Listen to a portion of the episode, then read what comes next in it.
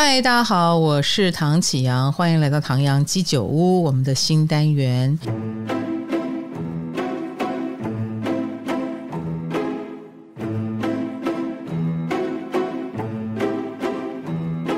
安和特调第三集，其实我关注这个领域很久了。我们这节目播出的时候，刚好也是天蝎座哦。天蝎座掌管什么呢？当然掌管，比如说警探、警察、黑道。犯罪啊，因为天蝎就跟暗黑的世界有关系。那警察、警探是不是就是探索暗黑世界的人呢？他们冲到了第一的犯罪现场，看到的通常都是惨不忍睹的情形。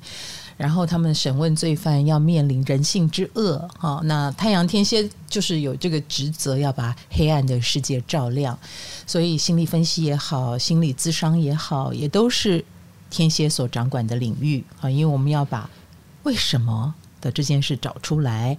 我们今天要来讲的重点人物呢，就是香港魔警徐步高。首先，我觉得他最有趣的这个人引起我注意的是，他是过着双面人生的一个人。哈，第一，他是一个警察，啊，这是毋庸置疑的，啊他这是他的职业。第二，他同时也是一个罪犯。第三，最有意思的是，他是一个很高调的人哈。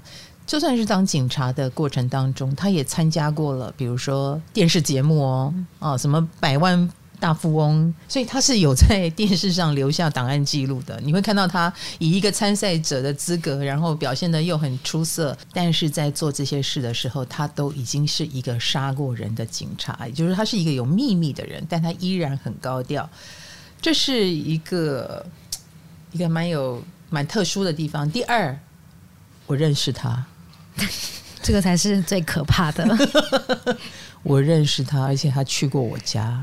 为什么呢？我们其实是八竿子打不着的两个人。但是，呃，我曾经在二零零三年的时候，我有玩过飞伞，我认识了一批很喜欢飞伞的人，大家志同道合嘛。那常常会呃，飞行结束之后，我们就会去吃吃饭呐、啊，或到某个大哥家聚会啊。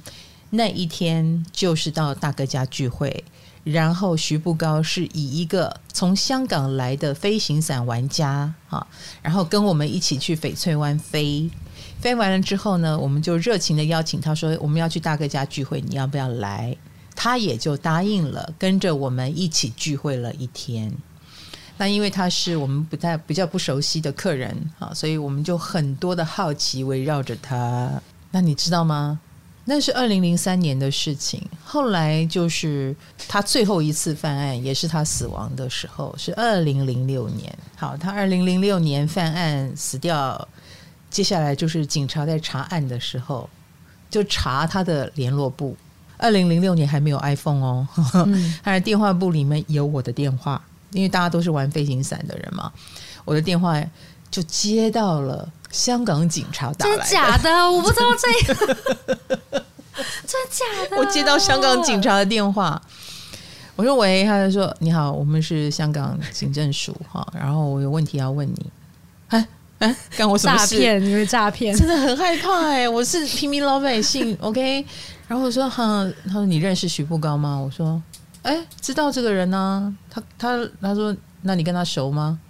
我说，我们就飞过飞行伞几次啊，然后不是很熟，吃过一次饭这样。所以呃，你有跟他有什么生意往来，还是金钱往来吗？我说没有没有，就吃饭。好的，我知道了，就挂了电话。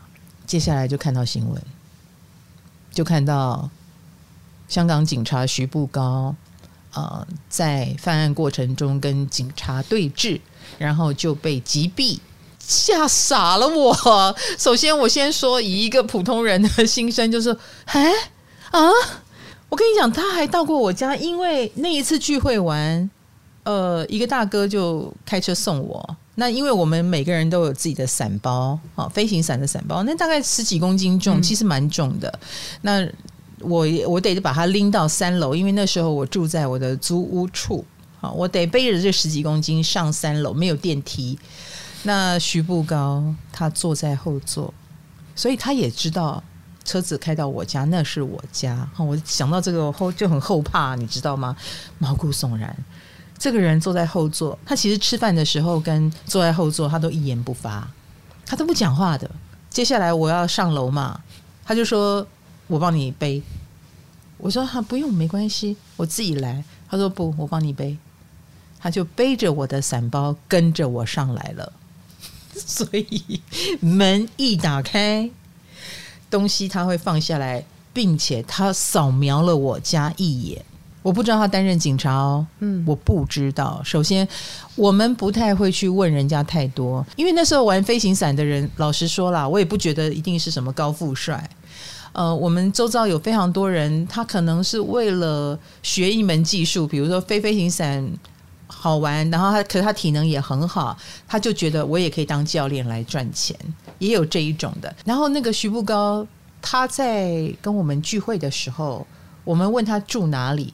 他就说他都住帐篷，那我们就问他，你帐篷都搭哪里？他说只要看到有那种草皮的地方，不管是学校或者是呃那个人行道的中间。他的意思是说他在台湾，他没有住饭店，他没有住饭店，他住帐篷里。对，他路边看到可以搭帐篷的地方，他就搭，他就睡在那里。哇！所以他给我的感觉就是一个呃热爱旅行跟飞行伞的玩家。呃，所有身体上的享受他是不在乎的，然后他又看起来很精壮，是个身体素质很好的小伙子，感觉是个很 chill 的背包客之类的。啊，对对对对对，而且我觉得他可以出来玩，应该也不是什么正职吧，总觉得是一个可以随时休假的人，所以没有人会去怀疑说，呃，你是从事什么工作，会去问，因为会玩飞行伞啊，感觉就是应该也蛮正直的吧。自然的认为他是个好人，也没有问太多。呃，也许他是一个投资客，谁知道呢？是不是赚钱能力很厉害？所以在我们台湾人的朋友们眼中的他，就是这样的一个人。原来他是个警察，这第一个就把我惊呆了。第二，原来他犯过案，他。是我们所有女生的话题焦点。那天晚上，他又送我到家，帮我把伞带背上来。以及那一天，我有问他的生日，我有问他的出生时间。老师那个时候就是占星师了，我已经是了，而且我已经上电视，小有名气了。他有犹豫一下，要不要告诉我？哦，因为毕竟是出生时间，对，但他还是告诉我了。所以你就知道。他犯案了之后，我有多震撼吗？我当然也会打开他的星盘来看。所以今天这个案子是史上离我最近的一桩案子，当然也开启了我对犯罪心理的这个领域的好奇啊。是这样子的哦，他是出生在福建的福建人吧，应该这么算哈。但是他七岁的时候就跟随家人移民到香港，所以他是七岁以后在香港长大。但是呢，在学校好像有受到一些霸凌。他是个金牛座，哈，金牛座，他有受到一些霸凌吧？可能口音什么的，广东话不太标准，对，就受到欺负啊。所以这个内向的小孩的心理可能就种下一些阴影。后来呢，他就考进了警校啊。一九九三年之后当警察，呃，这是二十三岁的时候了啊，二十三岁开始当警察。很有想法吧，很想当一个正直的人，很想好好当一个警察吧。嗯，但是据说他仕途不顺，也就是说，可能同袍哈都已经升迁了，就是轮不到他。而且他其实表现的很出色，哎，嗯，比如说他的枪法非常的好，然后他考试也很用心，他当班什么都很用心。嗯，他仕途不顺，所以他有一段时间就开始黑化。听说就是从一九九八年开始，也就是说，他一九九三年当了警察，这五年之间他都非常的努力。可是到一九九八年，他就开始放弃了。他申请加入精英部队也失败，晋升警长也轮不到他，就是说该轮到他也没轮到他。然后他觉得事业是原地踏步的，他对这个体系，他对这个体制是失望的。所以从一九九九年到二零零五年这段时间，听听说他也有嫖妓的这个事件哈。呃，其实他很早婚呢，他很早就结婚了。好，一九九九年，如果是他黑化的开始，好，他第一个犯案就是二零零一年。二零零一年就是他所谓三十岁、三十一岁的这个人生关卡的时候。他犯的第一个案件呢，嗯，蛮特别的，就是他袭警夺枪。好，那他是怎么袭警的呢？就是他在一个地方制造了一些噪音，就是有人因为噪音而报警，所以警察就来了。警察来是为了取缔噪音，就没有想到就遭到他的袭击，死掉了，并且枪被夺走了。这也是后来发现是他犯案的原因，因为他后来就是用这把枪犯其他的案件。好，他是个警察，然后我说：“诶，他制造了一个什么噪音？他是去抢民宅吗？不是。”这是一个假报案，对，哎，就是为了吸引这个警察来，所以他就是冲着杀警察来的。好，这是他第一个犯案，在二零零一年三月。好，他死于二零零六，所以从二零零一到二零零六这六年是关键。那我认识他的时候，你知道是什么时候吗？什么时候？是二零零三年。我大概是二零零三年到二零零四年初这段时间飞飞伞，因为我二零零四年的。二三月，我好像就摔下来了，就是我曾经一次降落不顺就摔下来，尾椎有受伤，所以后来我就没有飞了。对，我就要复健嘛。嗯，我那段时间也趁机减肥，就是然后我的运动只能够在游泳池里面走路，所以我印象很深刻。哦，对，二零零四年，呃，我的飞行伞活跃期是二零零三年，我也是在那个时候认识他的，而他已经犯过两个案了。所以你知道吗？当我知道他是一个犯罪者，然后我又看到了他的本人，他本人很安静，看起来帅帅的，然后爱运动，我都觉得是好人、好孩子哈。然后他非常的沉默寡言，问他什么问题都是用笑的，然后看起来也蛮友善，那也不浮夸。所以我后来去搜寻这个资料的时候，发现他是一个很浮夸的人的时候，我真的很惊讶哎。嗯，你知道他有多浮夸吗？嗯，这个人的浮夸面就是，呃，他二零零一年三月份第一个杀警夺枪案，十月，也就是事隔半年之后，他可以去参加百万富翁的电视录影，并且夺下六万元大奖。就是杀人半年之后，他还可以这样子当个名人吧？应该这么说，不怕被抓耶。应该已经知道不会被抓，抓不到他，感觉有某种自大，有他有一种信心，然后再过两个月，他再度犯案，就你能想象这个逻辑在哪里？如果能对，如果他参加百万大富翁的那个比赛没有得奖，然后还被批评或被霸凌，你心生愤懑再去犯案也就算了。不知道为什么他又去犯了第二个案子，也就是他参加节目之后的两个月，十二月五号，二零零一年抢了银行，杀了一个外籍的警卫。不过他在这一次留下比较多的破绽，他有在现场留下脚印，而且那个脚印被警察发现是只有警察才有穿的鞋子的款式，嗯，所以他们就有点怀疑这是自己人。嗯，然后也发现那个枪就是上次。杀警夺枪的枪，第一起案件就是他有留下很多破绽。对，他其实蛮多破绽。第一起案件的时候，他是打警方内部电话报案的，但是那个内部电话只有警察知道，所以警察就有怀疑是自己人犯的案。然后第二件案子是那把枪，然后那个鞋印又是只有警察穿的鞋。对，然后警察还办了一个活动，叫做用旧鞋换新鞋，想要调出是哪一个人的哪一双鞋。但是换新鞋的人没有很踊跃，或很踊跃，但没有徐步高。好精彩哦，叠对叠耶！哎、欸，如果你是警察，警察内部如果资料没有保守的很好，就好像《无间道》里面一样，嗯、就是这个间谍很容易就知道你换鞋的这个活动就是为了打我吧，就是为了找我吧，我怎么可能去换鞋呢？嗯，所以反过来来说，那个不换鞋的才有鬼。你应该去调查那些不来换鞋的。只有十二名警察是换有去换鞋的，这十二名，这十二名应该奖励一下，对 他们应该很勤劳，把鞋都穿坏了这样子。这一次犯案，也就是二零零一年的这一次，啊，露出太多破绽，还是没有破案，还是没有找到他。之后他就沉寂了五年。没有再犯案了。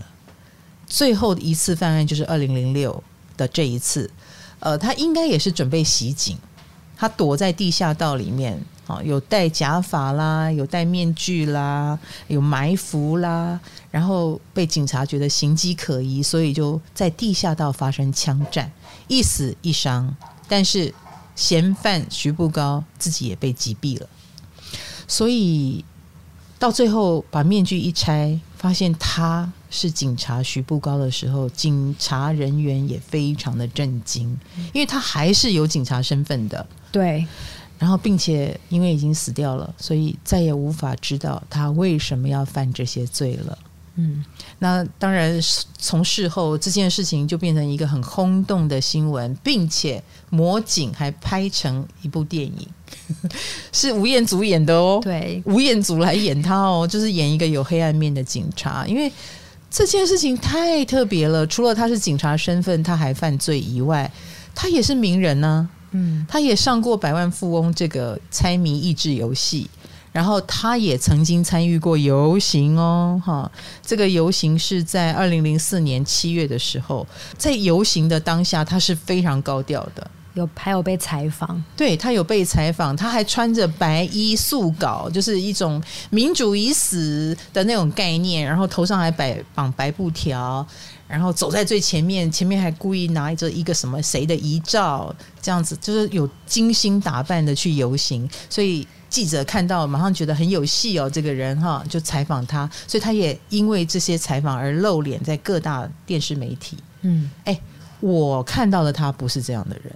对啊，听起来是两个人呢。再加上警察看到的他，也应该不是这样的人，又是他另外一种面孔。所以徐步高这个人有多重人格，我觉得。对耶，警察看到他。感觉他很难相处。嗯，你知道我跟他接触过之后，我就开始对这个人就是很有兴趣研究他了。那我所看到的，比如说他在《百万富翁》里面的照片，他的游行的照片，我都觉得跟我那天看到的是不一样的，因为他有留下记录嘛。好、嗯，真的是完全不同的人。这就是那个沉默的青年吗？这是那个只会微笑的人吗？他看起来非常高调，非常自信，然后。他到底在想什么？他在想什么？这件事我倒是有感觉了，就是我告诉你的，他的眼神，他扫描了我家一遍的这个眼神，其实让我有吓一跳。所以事后再看到这些新闻，再跟我所看到的这个人来相对比，我真的觉得人是深不可测的。嗯，有各种，就是你想拿哪一面出来给人看，是你可以选择的。对，所以我才会说徐步高的双面人生，我把它作为标题。后来你在很靠近一个人的时候，你如果有机会去看到他的秘密，比如说他的犯罪就是他的秘密，嗯，他想给你看的是，比如说上百万富翁的他、游行的他，以及来台湾飞伞的时候给我们看到的羞涩的微笑青年，这都是他想给你看到的。但是冰山一角的下面是百分之九十的真相。这百分之九十就蕴含着他的秘密，他的秘密就是他是杀人犯。那他飞伞飞得好吗？他飞得很好。飞伞不是他某种面具，不是，应该也算是他的爱好。嗯、所以我曾经也以为他是个旅行家来着。我没有要解析他命盘给大家听的意思，但是呃，透过这么奇怪的一个就是有双面特质的人啊，我就必须说。他双的这个双子啦、双鱼啦，一定很强。嗯，好，那在这里强在哪里呢？他应该是上升双子，这个资料是他给我的。嗯，哦他自己把这个出生时间、好出生年月日告诉我，这是第一个，应该是正确的吧？应该吧？因为我认识他是二零零三嘛，他已经犯过两次案了，而且在。犯第三个最后一个案之前，说不定他想改邪归正。对，因为他沉寂了五年。对，就是从二零零一之后，他就没有再犯案了，一直到他最后一案哈。那所以我认识他的时候，他说不定想改邪归正，他已经想洗手不干了。但是说真的，在那之前，他还是有一些状况的，比如说我们在玩飞伞的那之前，他又投考了机场特警，又失败了。就是他想要去他理想的机场特警的位置，也没有办法。然后以及还投资失利，嗯，就想赚点钱。那我不指望我的警察生涯，我赚钱总可以了吧？也没赚到钱啊，还赔钱。所以他来飞伞的这段时间，应该是人生低潮期吧？可能是在散心，或者是想转换磁场这样子。嗯对，然后以及这是一个再度黑化的过程，就是说，嗯，我是二零零三年十月吧，年底的时候看到的他啊，然后之后再隔一年，二零零四年就是他参加大游行，嗯，然后再来就是再过一年半，就是他的第三次犯案，也是最后一次，所以我认识他的时候，到他犯第三案。就是再度黑化的一个过程。为什么他又决定再度犯案呢？啊，好，那我们刚刚讲双的特质很强，他上升双子，天顶双鱼，上升跟天顶啊，对于学占星学的人来说是非常重要的两个很重要的点。天顶就是事业宫，那徐步高的上升点是双子，天顶点是双鱼，所以他各种双面。都非常明显，所以如果你有一个孩子啊，他是上升星座在双子或双鱼，某种程度你看到的某一面不可能，不太可能是他的全部哦。也许他还有另一面，你应该要去了解一下、探索一下。不是他给你看什么你就相信什么，因为他们自己的另外一种可能性或另外一个面，他自己也很意外，很可能要遇到状况他才会发作出来啊。比如说这是一个节目。哎，他上去他就发现，哎，我挺能够适应这个呃电视秀的感觉，自信。哎，我也可以呈现出很有自信的样子。本来一路上可能他都以为自己是一个非常自闭、自卑、寡言的少年，也不一定。再加上徐步高木星在武功，各位可以去看一下我们前面讲武功，讲到木星的部分，好，大家参考看看啦。所以你看他作秀也是可以的，果然很有魅力哦。因为他得到大奖，还还有接受访问，然后也算是呃提高收视率，有提高到收视率，大家有在一起收看那个节目的一个点吧。然后你看他游行的时候，也很容易就被人家看见，然后就去访问他。他很会做节目效果，哎，他很知道要做什么才会被注意到。没错，木星就有放大嘛，放大节目效果，所以游行的人那么多，他居然就被看见了。这就厉害了，对不对？嗯，好，那为什么不去当演员呢？为什么？就是你，你去当演员，你看随随便便就被看见了，可是偏偏他想当警察，然后在这个职场上又是海王星，你不牺牲奉献是不行的。听起来他不想牺牲奉献，也不是，他很好胜，嗯，他非常好胜，我觉得。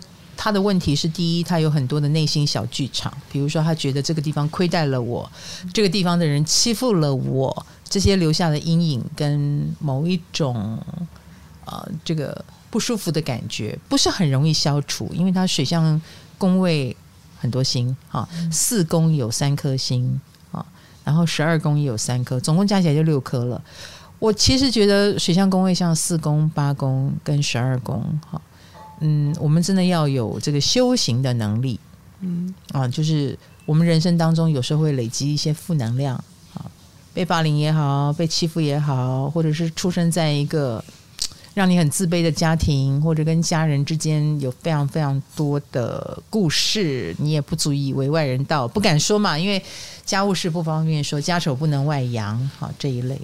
所以水象宫位本来就是人生中挫败感或者是被心魔捆绑的几率比较高的宫位，所以倘若他有心魔，他又不容易遗忘。哦，还记得，哎，是的。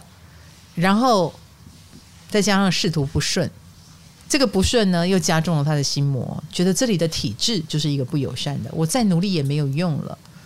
所以黑化到后来就是想杀人泄愤。哎，他的射击成绩很好，哎，他是神枪手，哎，而且他可以左右手开枪，对，他是个右撇子啦，哈，嗯，所以右手开枪很准这件事已经不能满足他了，他后来还特别训练自己的左手，他要连左手都很准，所以其实他是一个有能力的人，只是说，呃，他可能有一点倒霉，哦，你可能要再花多一点时间才能爬到你要的位置，但他觉得这个体制是不公平的，他不想在这里跟你比赛了。最后可能就是这样子黑化，但是心理专家还是有分析他的心理。嗯，我查到资料说，因为他求职不顺嘛，升官也不顺，他犯的那些案，也许是要增加他的成就感。哦，一种我的命运还掌握在我的手里。对，他想要做某些有成就感的事情，我觉得这是一个。第二个一定有报复的心、嗯、啊，因为他杀的就是警察。对，他一定觉得你们这些警察都该死，都不够优秀，你们凭什么比我官运更好？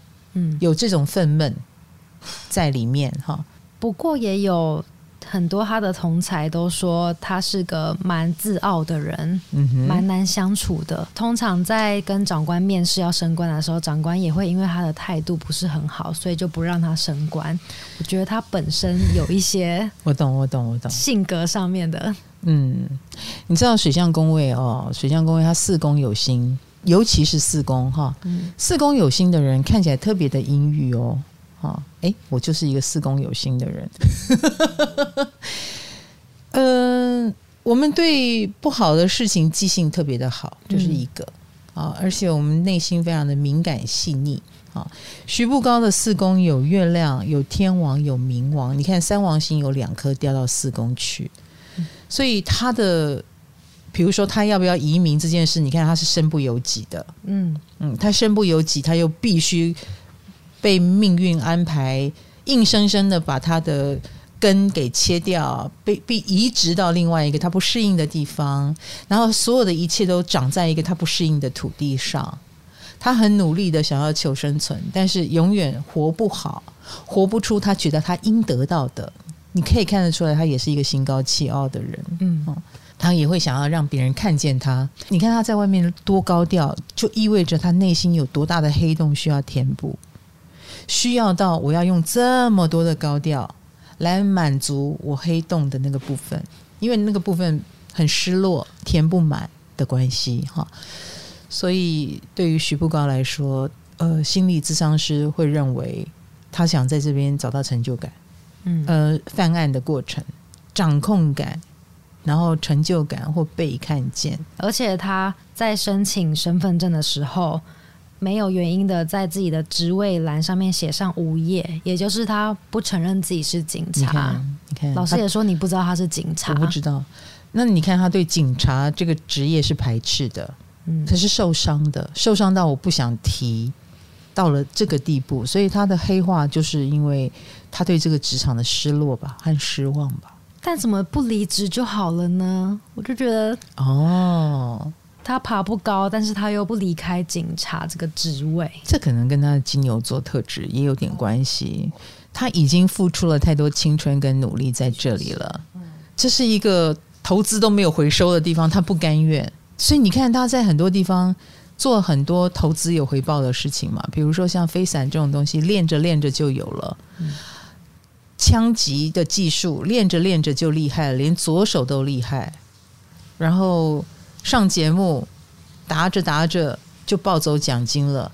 唯独警察这个行业，他从一九九三年干到现在，没有成绩，继续被压抑，他不甘愿。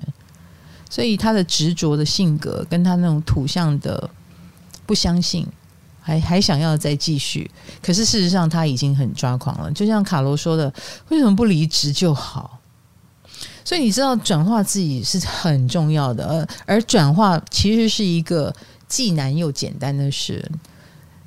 难就难在你的执着或你的不安全感让你不敢转。诶，可是简单就简单在只要你想通了，你就能转，是不是？有很多东西想通了就放手了。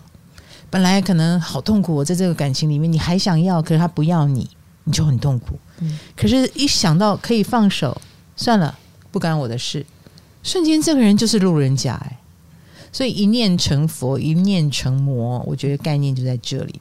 那徐步高在警察的职业生涯当中，他无法放下，所以他就成魔了。他就会成为香港人口中的魔警，并且拍成了一部电影。那个电影我没有去看了，嗯，因为我认识这个人，所以我觉得电影怎么拍，我都不会觉得对。一一，而且一看那个海报，把他的脸 P 得很阴暗，那个主角的脸，我就知道你想要把它切入，他就是一个从头到尾是都是个魔的人。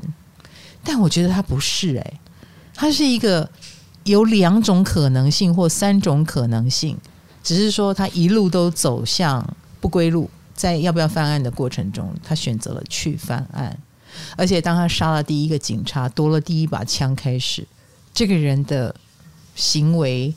性命就一直走在悬崖边上了。嗯，就算不被抓吧，没有后来再犯案吧，你也要揣着一个秘密活下去。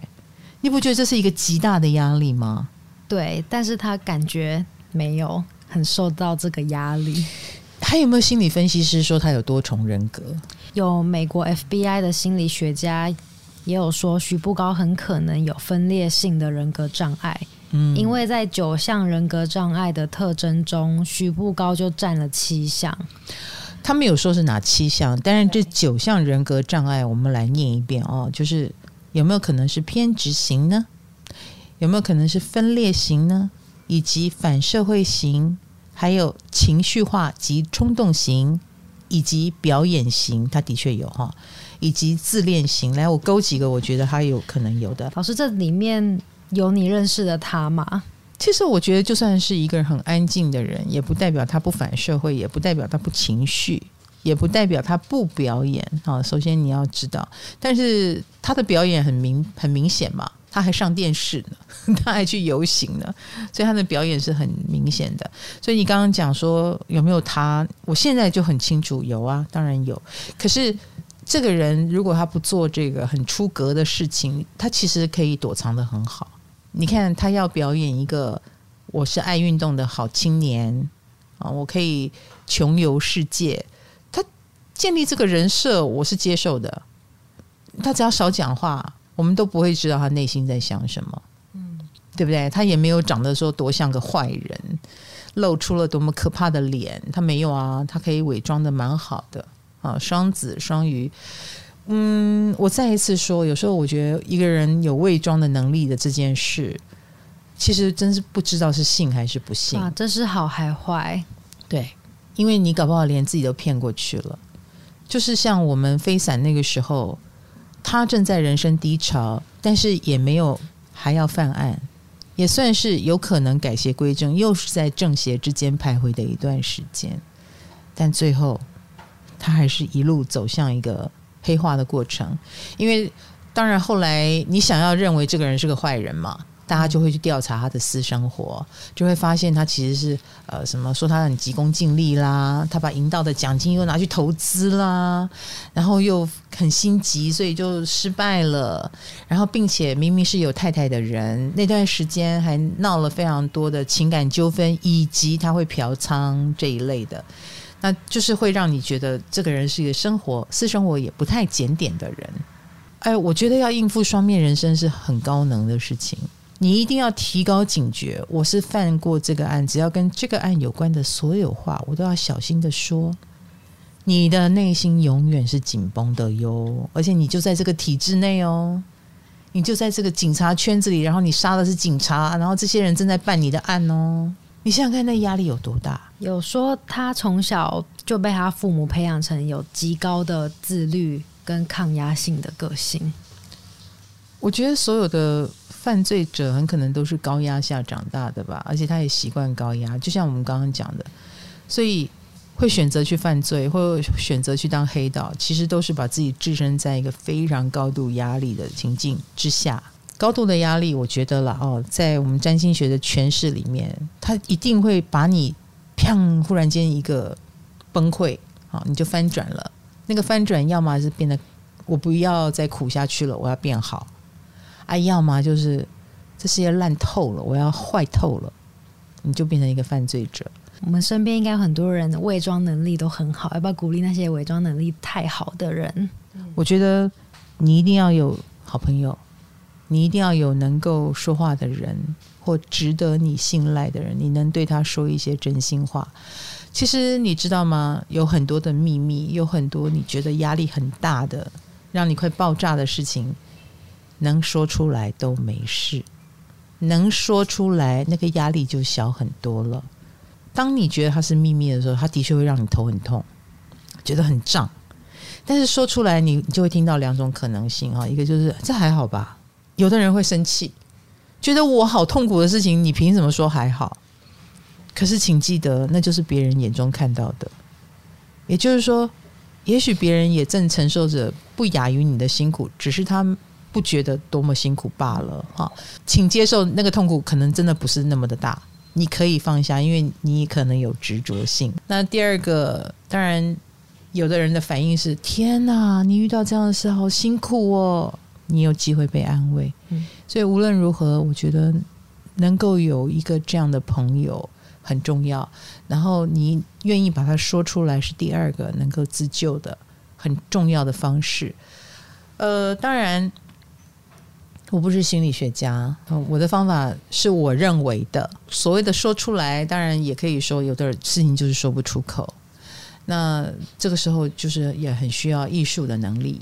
比如说，也许你可以用画画的方式，呃，用你想做什么，你把它用在你的生活当中啊，去治疗自己吧。所谓的艺术治疗无所不在嘛，也许写成一个故事，写成一篇小说，写成一个文章，我觉得都是一个把能量代谢出去的一个很好的方法。我的感觉是这样了。好，徐步高呢，十二宫非常非常的强哈。其实十二宫很强的人，我觉得他们也是非常在意职场的，他们通常也是职场上的专业人士。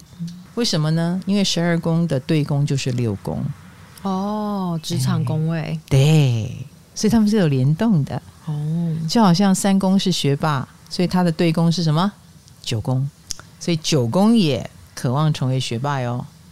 这样知道吗？他们是联动的。哦、二宫是金钱宫、财帛宫，所以哪一宫跟财也很有关系。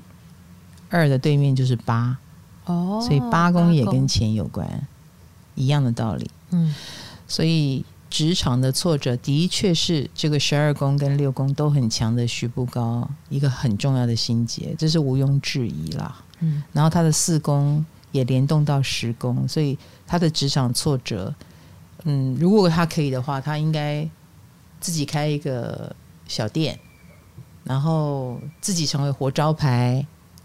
啊，成为明自己的明星，代言自己自家产品，然后经常到电视上露脸，然后欢迎来我家的什么什么餐厅吃饭哦，那说不定还会混得比较好一点。可是他偏偏不是走这个路线，对，他进入了一个体制，然后他觉得自己不被体制接受，他就用暗中破坏的方式破坏这个体制，破坏这体制里面的人，以及他也破坏了他自己。希望大家都不要有机会被自己的心魔压垮。好，就是心魔这个事情啊，真的是要有自觉跟意识。然后，如果你可以扮演着一个健康的人，而且你只是用扮演的，还扮演得很成功，有时候也是我们之前讲吴谢宇一样，就是好像一个铁棺材把自己关起来，太可怜了。希望我们永远都不要成为那个可怜的人。希望你的求救声是外面的人听得见的，好吗？